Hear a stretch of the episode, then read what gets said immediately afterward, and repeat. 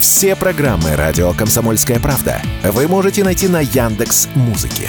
Ищите раздел вашей любимой передачи и подписывайтесь, чтобы не пропустить новый выпуск. Радио КП на Яндекс Музыке. Это удобно, просто и всегда интересно. Что будет? Честный взгляд на 16 октября. За происходящим наблюдают Иван Панкин и Егор Арефьев. Здравствуй, дорогое отечество. Иван Панкин и Егор Арефьев вместе с вами. Мы рады вас приветствовать. Всем привет. Итак, друзья, как обычно, я напоминаю, что в Рутюбе и во Вконтакте идут прямые видеотрансляции. Пожалуйста, подписывайтесь, вступайте в группу, если речь о ВКонтакте. Ну и не забывайте про подкаст-платформы. Яндекс Музыка, Google Подкаст, Apple Подкаст, многие другие. Я рекомендую подкаст-агрегатор, который называется подкаст.ру. Телеграм-канал и радио «Комсомольская правда». Там дублируется прямая видеотрансляция. Мой Панкин, тоже подписывайтесь, пожалуйста. Ну и, в общем-то, все, как обычно, в середине, в конце, в середине следующего часа мы отвечаем на те вопросы, которые вы нам пишете в чатах а, в Рутюбе и во Вконтакте. Так что, пожалуйста, ответим, как обычно. Начинаем. Что будет? Вчера мир потряс ну ладно, не мир, Россию, потрясла фотография. На этой фотографии Чубайс вместе с женой, режиссером, режиссеркой, как модно нынче говорить, Авдотьей Смирновой, раздает гуманитарную помощь, но не жителям Донбасса, а израильтянам, пострадавшим от атаки Хамас. Да, в своем телеграме иноагент Алексей Венедиктов, который никогда в жизни не расскажет э, правду? ничего. Ну и это тоже да. Никогда в жизни ничего просто так не расскажет совершенно случайным образом как бы вот у себя выложил вдруг э, эта фотография и подписал ее э, таким образом. Чубайс с Дуней в Израиле закупили развозят гуманитарную помощь для пострадавших от террористической атаки а он Хамас. там не добавил случайно а что сделал ты? Или от чего добился ну, ты? этого это как раз и подразумевалось я думаю потому что э, видимо это да, как пример демонстрируется. Вообще, мне кажется, нет более ненавидимого политика в мире, даже если там мож, может с Гитлером поспорить а, Анатолия Борисовича в этом смысле, потому что первая фотография, которая в Википедии выскакивает, когда а, начинаешь про него читать, это, значит, э, женщина, которая стоит с плакатом рыжего на нары. Причем это в 98 году было. Вот, сейчас 2024, а, Чубайс... Пока еще третий все-таки, Чу... Егор. Да, уже... Не уже. забегай вперед. Я, я думаю про победу просто сегодня, и поэтому, значит, об этом. А, э, Чубайс, который скитается теперь по всему миру, причем Владимир Владимирович Путин сказал, что не понимает, зачем а, а, он убежал. Представляется теперь Чубайс ученым из Глазго, вот это Шотландия, кто не знает. Видели его то в Израиле, то в Стамбуле, то в Дубае, то в Италии, то в Латвии. И теперь вот в Израиле. В общем, для меня на самом деле загадка, а, почему вот в России до сих пор нет ни одного человека, который ему сочувствует или даже уважает, наверное. Кстати, я таких не знаю. Вот таких нету просто. Я тоже пытался. Только либеральная тусовка вот, какая-нибудь. Ты знаешь, даже вот там а, я боюсь, что вот последний Венедиктов, а, который из, э, может быть, каких-то, я не знаю, там корыстных, некорыстных, любых побуждений, не просто так или за старые какие-то, значит, заслуги, бартерные договоренности и так далее делает эти посты, но вот так вот по, по иди, я, я про улицу вообще молчу, на улицу лучше не залезать. Вот, но даже вот в сфере, в которой он работал, он же был там и зампредом правительства, и министром финансов, и Роснана, и РАО ЕС. Нигде и никогда он не пользовался никаким, никакой поддержкой, э, никто его не любил, я не знаю, каким образом вообще такие люди... Не, я думаю, что его сотрудники в Роснана, когда он на Новый год говорил, денег много, хватит до всех, я подозреваю, что его очень любили, ты знаешь. Да, а потом э, э, генеральный Генеральная прокуратура, которая дырку в 180 миллиардов до сих пор пытается, значит, э, не то что залатать, ну, это не причины. первая дырка, Егор. Ну что ты да, докопался-то в самом деле? Не первая у нас дырка, и, может быть, и не последняя. Подумаешь. Ну, просто так, дыркой больше, дыркой меньше. Да, таких, таких масштабах только он умеет копать. Так вот у меня вопрос, знаешь, в этой связи какой возник, э, опять же, философский. Мне больше, больше такие нравятся. А, значит, э, во-первых, к системе власти, вот каким образом такие люди а вообще в целом достигают самых высоких постов, да, и руководят гигантскими корпорациями, ворочают космическими бюджетами, естественно, рассказывая, да, а, какие-то маниловские идеи и задачи, понятно, но кто их только не рассказывает, не всем дают так, такие суммы сумасшедшие денег, потому что если этот акт искренний, и если они с Авдотьей Смирновой, русским режиссером, а, решили действительно помогать э, беженцам Израиля, и они действительно им сочувствуют, то вот тогда вопрос, почему этот человек до сих пор работал в России, а, допустим, не в Израиле, который он очень любит и за который он переживает. И переживаем и мы, мы говорили, что из-за всех беженцев, за всех погибших, за всех, кого затронула эта трагедия, мы тоже с Иваном переживаем. А если это э, показушная акция, если она не искренняя, ну, тогда вопрос, как бы, наверное, может быть ко всем нам, почему Тогда почему? Почему до сих пор, почему до сих пор, а, ну, мы что ли не предпринимали никаких шагов для того, чтобы ну, вот э, эти люди, собственно говоря, не руководили нашими, ну, государством. Громко сказано, конечно, да, вот, но, в общем, Почему их не, не посадили? Не стояли спросить? у власти. Да нет, ну, блин, не, Короче, всех, не Егор, всех нужно сажать. 150 понимаешь? раз Путину задавали этот вопрос еще до известных событий да. по поводу Чубайса на разных там пресс-конференциях и тому подобное. И он всегда отвечал по поводу Чубайса обтекаемо. Так что ответ на этот вопрос ты, наверное, все-таки не получишь. Можно, конечно, порыться, там, поискать, что конкретно говорил Путин, а, но это были, если так вот общо оценить, очень обтекаемые вещи. То есть конкретики там никакой не было. Ну вот значит, он как менеджер был до, по крайней мере, Роснана как-то эффективен, наверное. Я уж не знаю, честно говоря. Я никакой эффективности не заметил, но, может быть, мы многого не знаем, как обычно. Ну да, я не заметил никто просто, ну понятно, что он при Ельцине работал главой администрации и, собственно говоря... Ну мало ли кто там да. не работал при Ельцине. При Ельцине да. и Козырев был министром иностранных дел. Так, коротко по, значит, текущей ситуации. Мы обязательно, конечно, друзья, вы не подумайте, что мы так э, много внимания уделяем Израилю и Палестине.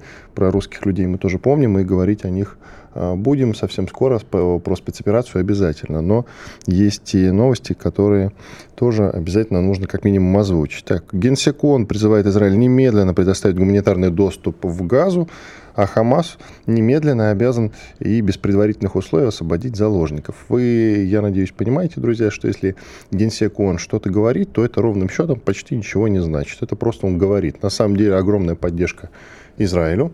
А, Нетаньяху, пример этой страны, приглашает в гости Байдена. Подозреваю, что Байден в какой-то перспективе туда приедет. Не так давно там был госсекретарь Соединенных Штатов Блинкен, который э, там был еще и как еврей, это он сам говорил.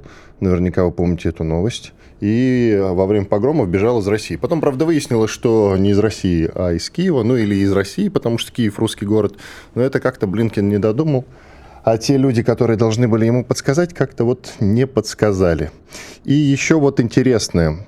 Украина, про которую тоже обещал вам много чего рассказать, Украина впервые за долгое время решилась кое-что из вооружений не просить просто так, как она привыкла это делать, а взять в аренду. Речь идет о ПВО, о противовоздушной обороне, средствах. И тут любопытный момент, они готовы арендовать большое количество средств противовоздушной обороны. Это одна из там, главных новостей вчерашнего дня.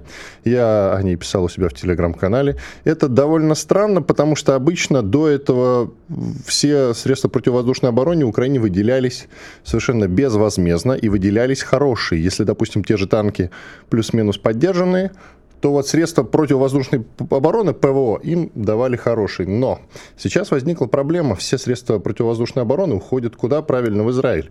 И, соответственно, у Украины ничего, э, Украине ничего не достанется в ближайшей перспективе. Даже та помощь, которую сейчас согласовывают в Конгрессе, а это порядка там 3-4 миллиардов долларов, она делится между Израилем и Украиной даже не пополам, а в пользу Израиля.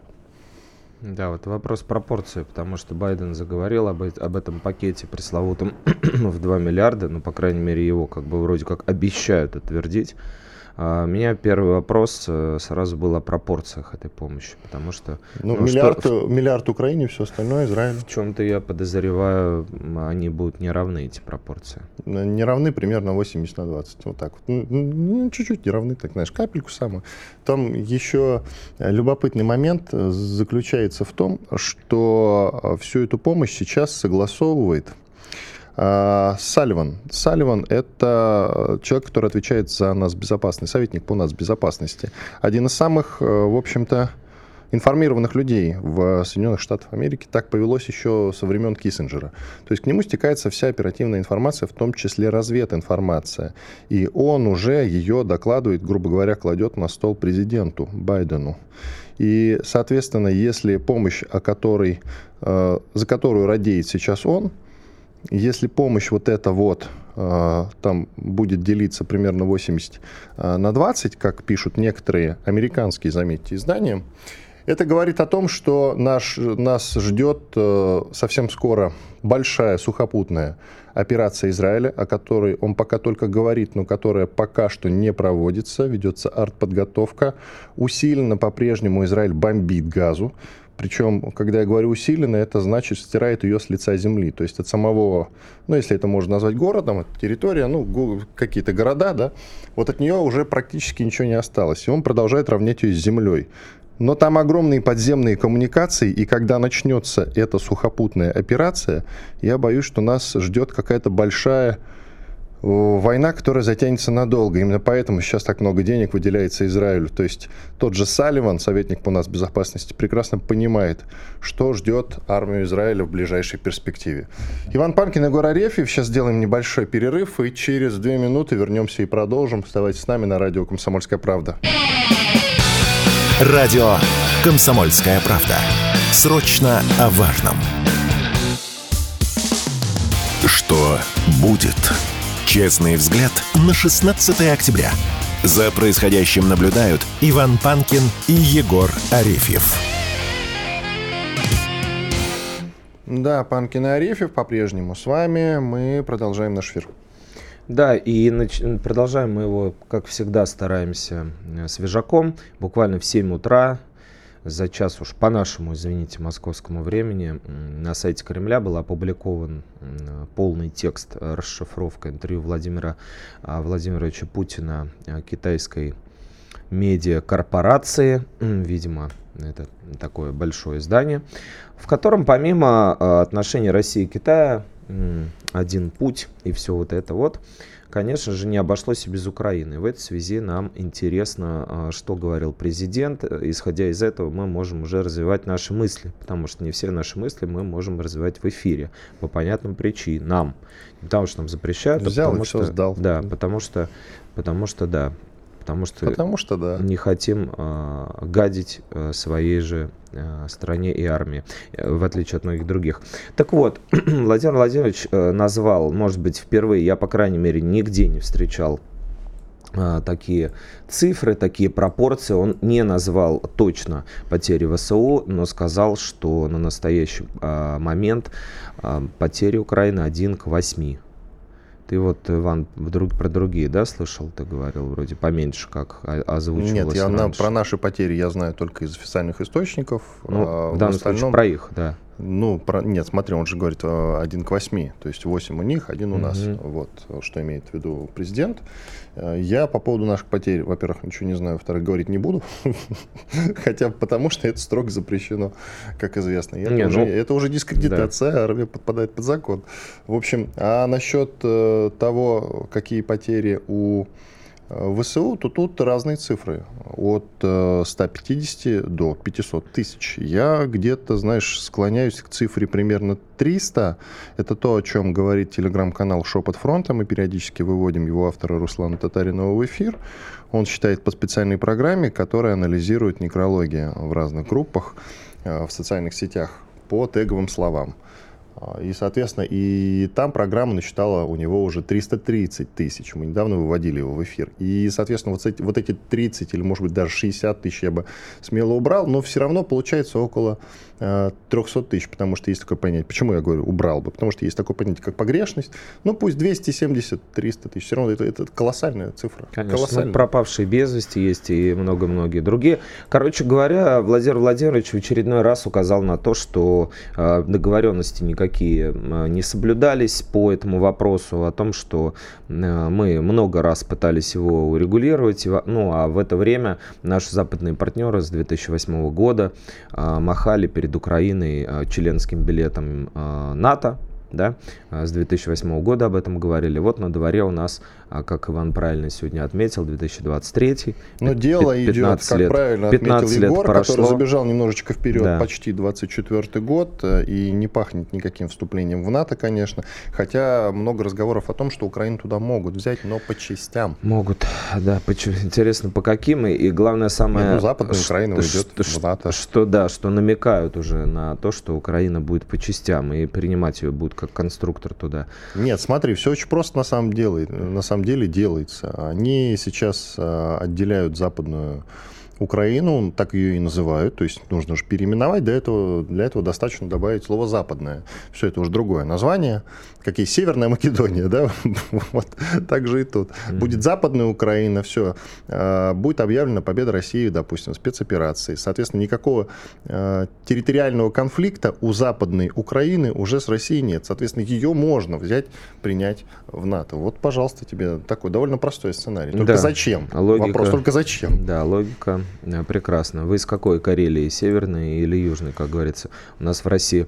В общем, да, Владимир Владимирович в очередной раз указал, что на вот этот пресловутый порядок, основанный на правилах, э, операция как бы никто не собирается, по крайней мере, тут у нас в Евразии, в Лапотной. Вот. А вы там, конечно, в США можете жить как угодно и навязывать другим свои собственно говоря, взгляды. В итоге, кстати, э, в проброс упомянул Иран и сказал, что вот э, по иранской ядерной программе тоже э, были переговоры, вот, достигли компромисса, переговоры с США. Но потом пришла новая администрация, но в США же демократия, настоящая демократия. Там пришли, сразу забыли про все слова данные прежде и выбросили на помойку, я цитирую президента, все договоренности, как будто их и не было. Ну, собственно говоря, сложно тут не согласиться с нашим президентом, вести переговоры и договариваться о чем-то сложном. Представляешь, ты договорился с человеком, а, например, что он тебе поможет вещи перевести в новую квартиру. Утром звонишь ему, а он такой, да, Вань, привет. А, что? Какие вещи? Мы же вроде на футбол собирались. Ну, в общем, довольно звучит странно, мне кажется. Но вот в таких условиях нам приходится жить. Про еще про условия, в которых нам приходится жить. Условия, э, я имею в виду отворота Польши от э, Украины которые становятся все отчетливее и отчетливее. По крайней мере, в Польше, я уточню, с чего вдруг я это взял. А в Польше сейчас прямо э, идут выборы. И оппозиционная партия э, Дональда Туска, которая вполне себе может на этих выборах и победить. И тогда Качинский уйдет в прошлое. Если победит Туск, то, в принципе, это будет означать, что Польша в самой ближайшей перспективе будет сворачивать все свои гуманитарные проекты, связанные с Украиной. Ну, по крайней мере, вот если верить его словам, а говорит он об этом довольно настойчиво и регулярно, вот из последних его цитат, это конец плохих времен, конец правления партии Качинского, мы отстранили их от власти. Это вот после э, оглашения предварительных итогов состоявшихся в республике парламентских выборов сказал как раз Туск. И еще добавил, что мы уже сегодня можем сказать, что это конец власти. Мы выиграли демократию, свободу, нашу Польшу. И теперь, с учетом того, что союзники, включая ключевые, планируют отвернуться от э, нашего соседа, страны 404, можно, ладно, не буду говорить смело, но делать такой осторожный вывод, что у ВСУ скоро будут заканчиваться, ну, в том числе и патроны. Я много э, читаю телеграм-каналы, и вот эта тема с тем, что у Украины заканчиваются, раньше говорили снаряды заканчиваются, нет, про снаряды ни слова, патроны заканчиваются. Патроны заканчиваются. У Украины совсем скоро могут закончиться патроны. А это такое, знаете, если без снарядов еще можно там как-то что-то пересидеть, переждать, главное, чтобы патроны были, тогда хотя бы в обороне можно отстоять. А вот без патронов я даже не знаю, как сейчас будет справляться ВСУ. Недаром тот же экономист пишет, что Россия постепенно берет а, ВСУ в котел. Так, кстати, и называется наш сегодняшний эфир. И сегодня с военными экспертами мы будем это приподробнейшим образом обсуждать. Но есть и другие темы, про которые мы, конечно же, сегодня не забудем вместе с экспертами. Это, по крайней мере, а, не только там отсутствие патронов у ВСУ, но и отсутствие средств противовоздушной обороны. Это то, о чем я сегодня уже коротко намекал. И вот если им сейчас перестанут их поставлять, а в аренду дадут недостаточное количество, то, ну, по крайней мере, мы все равно не сможем равнять Украину с землей, как это делает Израиль. Мы просто не будем этого делать. К сожалению или к счастью, каждый для себя решает сам. Но, по крайней мере, сможем довольно серьезно продвинуться на фронте. Возможно, даже присоединить какие-то новые регионы. Смело будет сказано. Смело, конечно. да, очень смело сказано. Смело. Но вот опять же, если да, мониторить как шепот фронта вражеские голоса в режиме радиоперехватов, то все, конечно, говорит о том, что очень сильные проблемы испытывает украинская армия. Э, об этом уже стали говорить официальные лица, а они до последнего не просто, подчеркну, открещивались, они до последнего говорили, что э, вообще-то в 2023 году э, состоится победа победа Украины состоится. Вот об этом говорил. Победа Украины состоится, да, она да, освободится. да. Все, это победа Украины, да. я считаю. Кстати, можно я коротко? Давай. Я как раз поднял. Это состав нового, ну как относительно нового пакета военной помощи Киеву на 200 миллионов долларов, копейки, конечно, но это вот то, что накануне объявил Пентагон.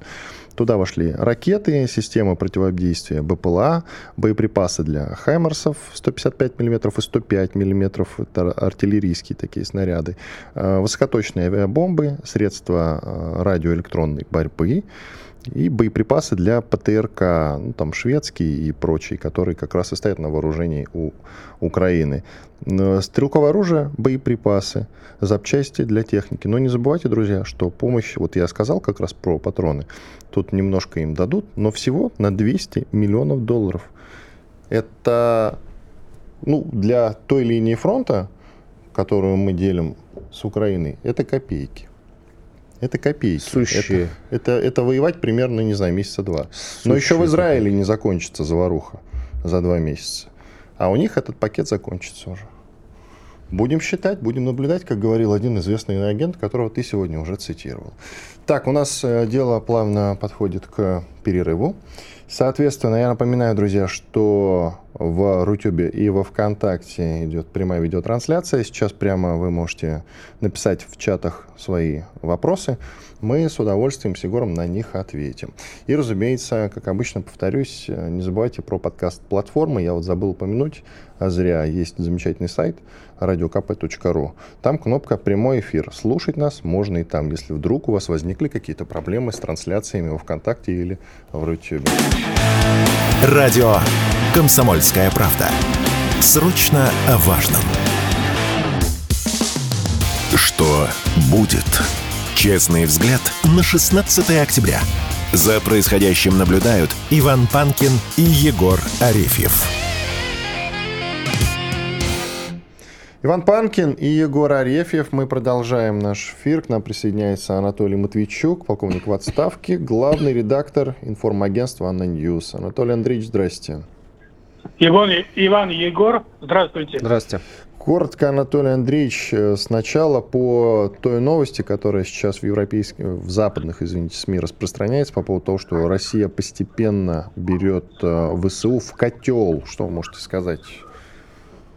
Ну, смотрите, дело в том, что вот эта Авдеевка, она действительно нам как э, мозоль на ноге. Она все время нас кровоточила и болела. Это место, откуда обстреливали Донецк. И я вот очень рад, то, что наконец-то мы нашли время и силы и нанесли такой мощный удар.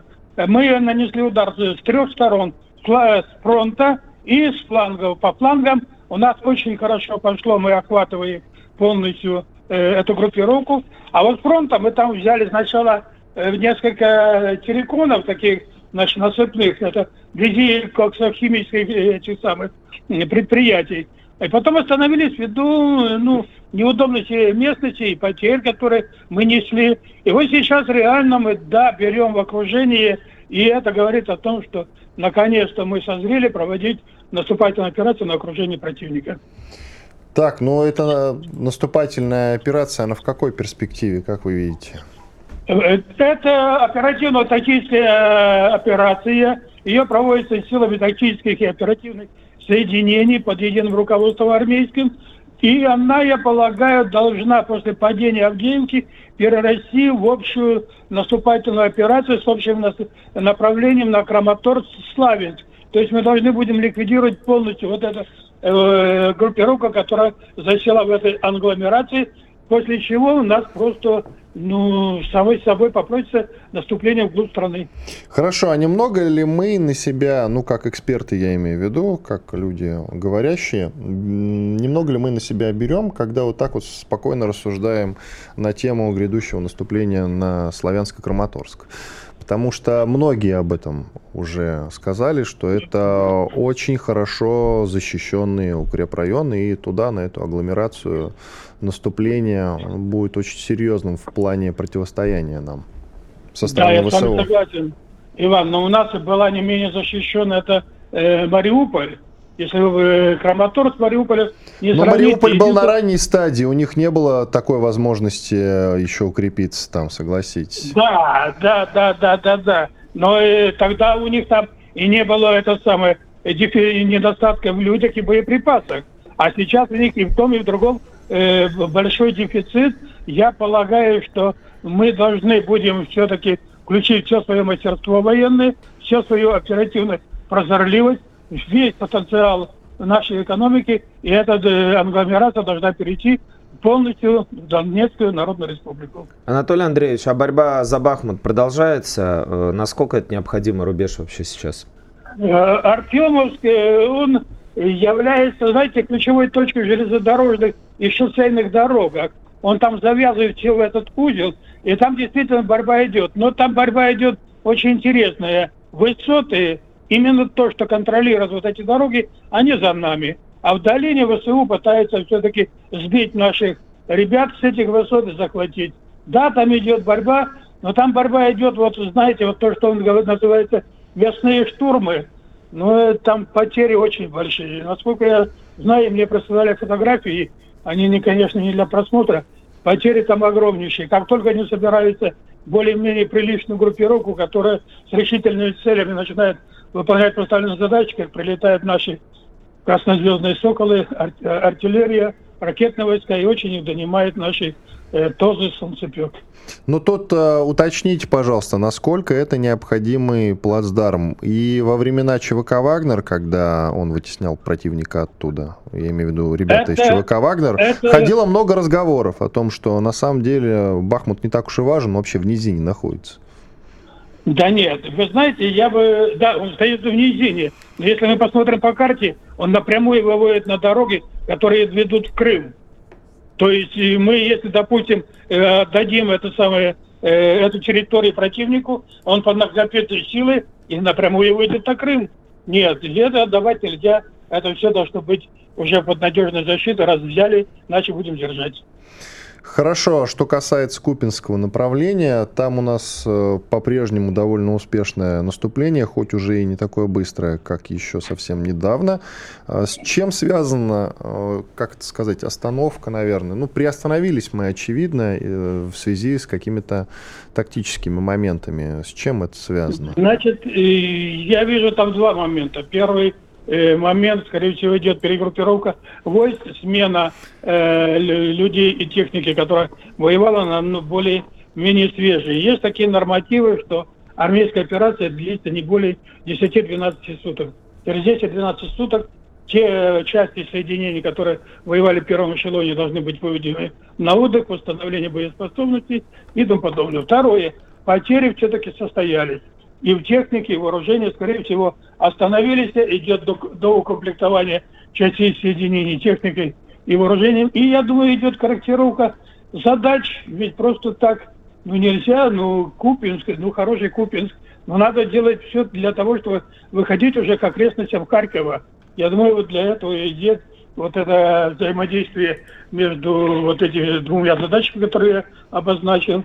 И мы будем, давайте посмотрим, что будет через неделю. Думаю, через неделю возобновятся удары и начнутся охваты, проходы и прорывы в направлении Харькова. Анатолий Андреевич, а насколько в, этом, в этой связи, насколько вот вы ощущаете, есть ли снарядный голод сейчас у ВСУ и вообще дефицит в э, вооружении в связи с тем, что развиваются события, развиваются события в Израиле очень стремительно, и очевидно, что поставки ну, все реже и реже идут? Вот смотрите, Иван, вот э, наступает взвод. Во взводе там 40 человек, три машины, на усиление может быть подойти он, как правило, наступает на фронте где-то 100-150 метров. По глубине у него тоже где-то 100 метров.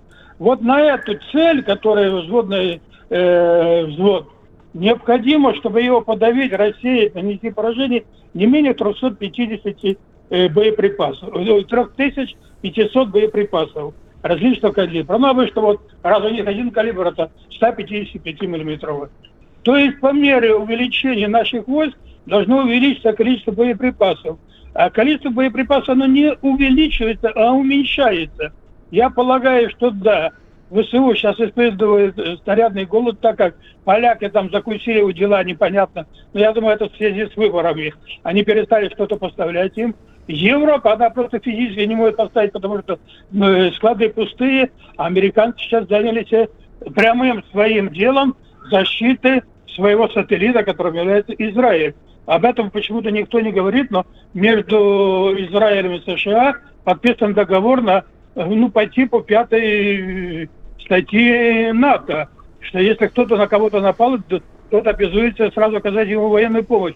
Поэтому видим, два авианосца туда ушли, поэтому мы видим, там все перемещается туда военная сила. Сейчас нет до Украины. То, что Байден говорит, давайте типа объединим, он понимает, что этого никогда не будет никогда э, интересы Израиля не будут э, значит, понижены в сторону помощи Украине. Наоборот, Украина может оказаться, э, для Украины могут быть отказы в поставках основных видов вооружения, в том числе боеприпасов. Анатолий Андреевич, а почему Израиль ближе к сердцу американскому? Скажите, пожалуйста, чем Украина? Ну, вы знаете, это, это исторически сложилось. В 1948 году, когда мы создали это государство, ну давайте так быстро пробежимся реально, Советский Союз принял львиную долю в создании. Голда Мейер была десяткой. Мы думали, что это будет наше социалистическое, э, социалистическое государство. Не получилось, они сразу перекинулись к американцам. И вот мировое еврейство, которое объединяет все финансовые круги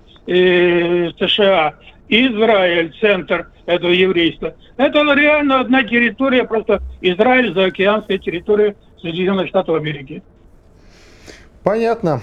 Но все-таки, вот сейчас речь идет о, насколько я понимаю, там 2-3 миллиардах долларов военной помощи. Вот если в процентном соотношении сравнить, как вы считаете, из них а, эта сумма делится пополам, ну не пополам, а она разделена, будет разделена между Украиной и Израилем, в какой пропорции она будет как раз поделена? Как вы считаете? 70 на 30? Израиль сейчас, Израиль сейчас испытывает недостатки в высокоточных ракетах. А Украина испытывает недостатки в, просто в снарядах. Я думаю, что, конечно, две трети из этих двух миллиардов уйдут в Израиль. Понятно. И по поводу еще сухопутной операции грядущей, вот у нас есть пару минут, сухопутной операции э, Израиля в секторе Газа. Как вы оцениваете перспективы этой самой операции? Это быстро закончится или это надолго? У нас минута. Да, вы понимаете, Израиль может провести сухопутную операцию и добиться успеха, но ценой очень огромных потерь.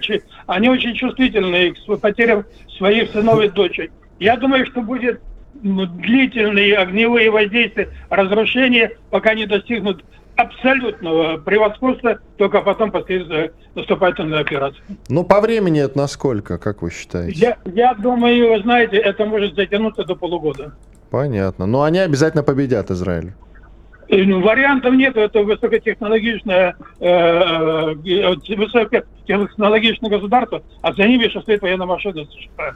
Спасибо. Спасибо. Анатолий Матвейчук, полковник в отставке, главный редактор информагентства «ANNA News». Иван Панкин и Егор Арефьев. Две минуты отдыхаем. Совсем скоро вернемся в эфир и продолжим. Слушайте радио «Комсомольская правда». Оставайтесь с нами. Громкий сезон на радио «Комсомольская правда». Весь мир услышит Россию. Весь мир услышит радио «Комсомольская правда». Что будет? Честный взгляд на 16 октября. За происходящим наблюдают Иван Панкин и Егор Арефьев.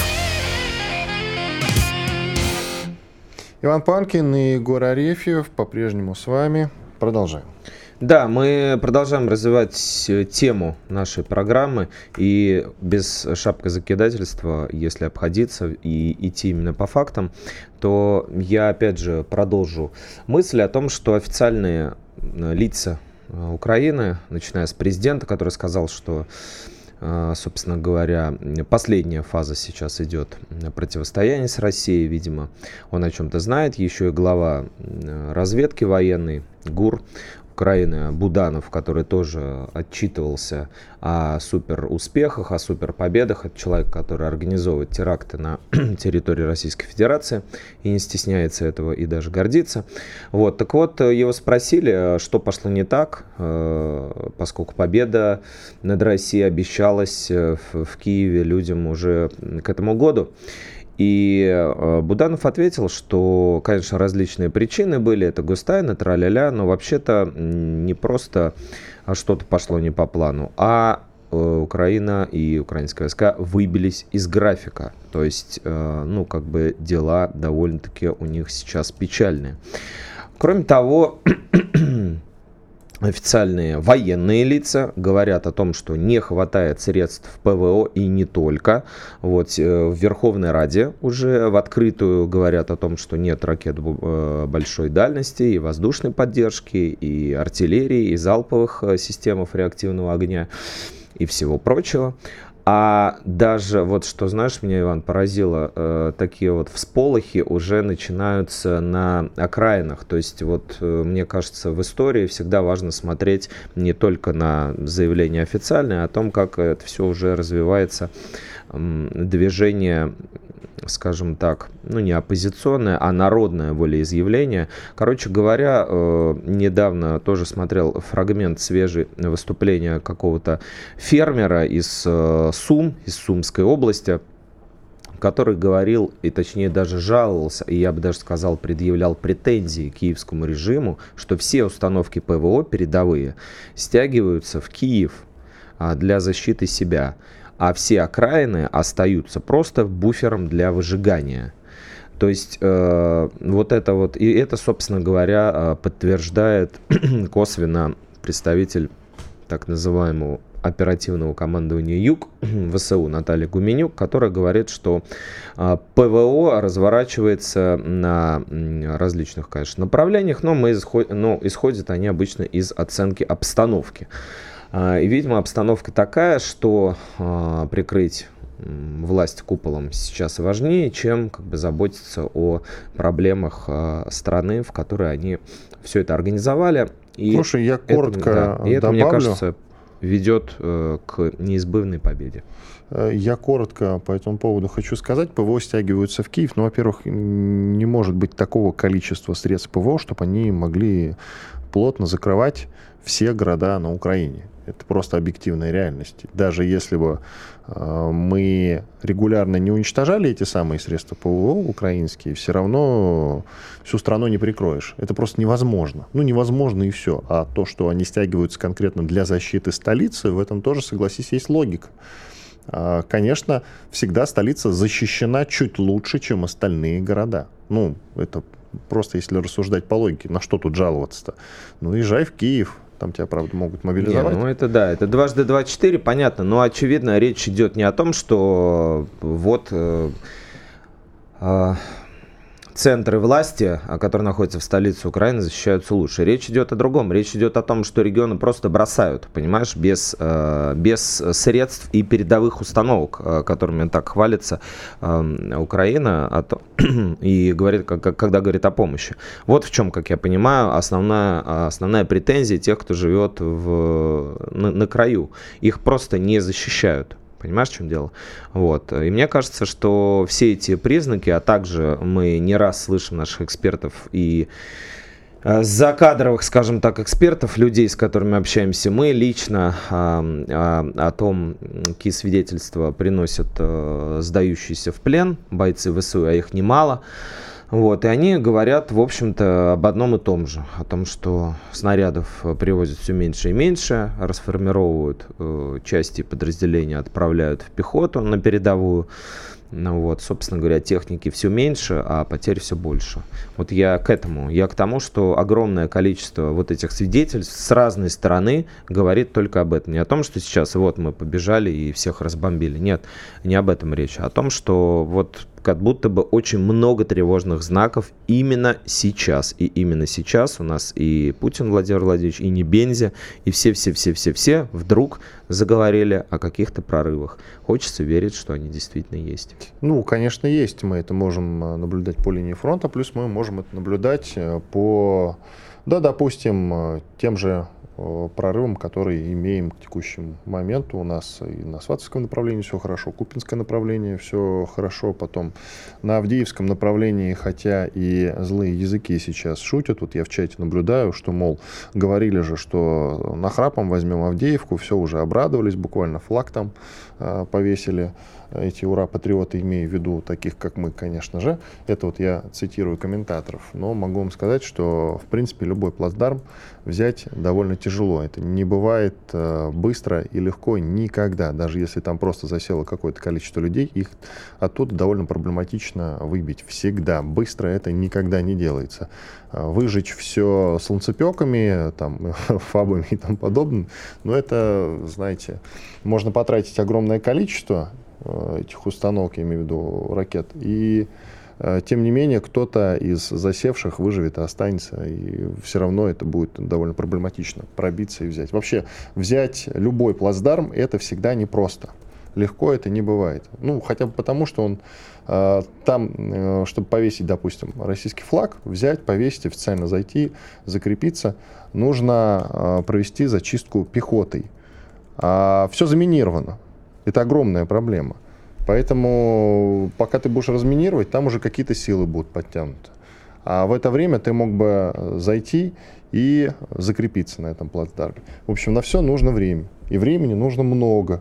Поэтому и с Авдеевкой э, там не получилось, грубо говоря, взять ее и моментально э, захватить. Тем более, что это даже не, не Мариупольская оборона, а это самый мощный укреп, и это признают и наши, и, собственно говоря, этим очень гордились ВСУ. Это создававший, э, возводившийся 8 лет вообще такой бетонный замок, вот, где там тысячи кубометров бетона были залиты для того, чтобы его создать. И взять его, вы знаете, ну, вообще-то это очень-очень крутая задача. Это так звучит, знаете, этот э, Панасенков есть такой э, псевдоисторик. Панасенков? Ты да, ну, можно а. и Панасенков его называть, я его называю Панасенков. Ну вот, короче говоря, да, такой есть псевдоисторик Он из, из Петербурга, да, да, да, обезумевший. Он вот э, говорит, что вот, типа, ну, он э, любит, э, значит, там, винишко, итальянскую культуру и все такое, еще считают, что он петь умеет.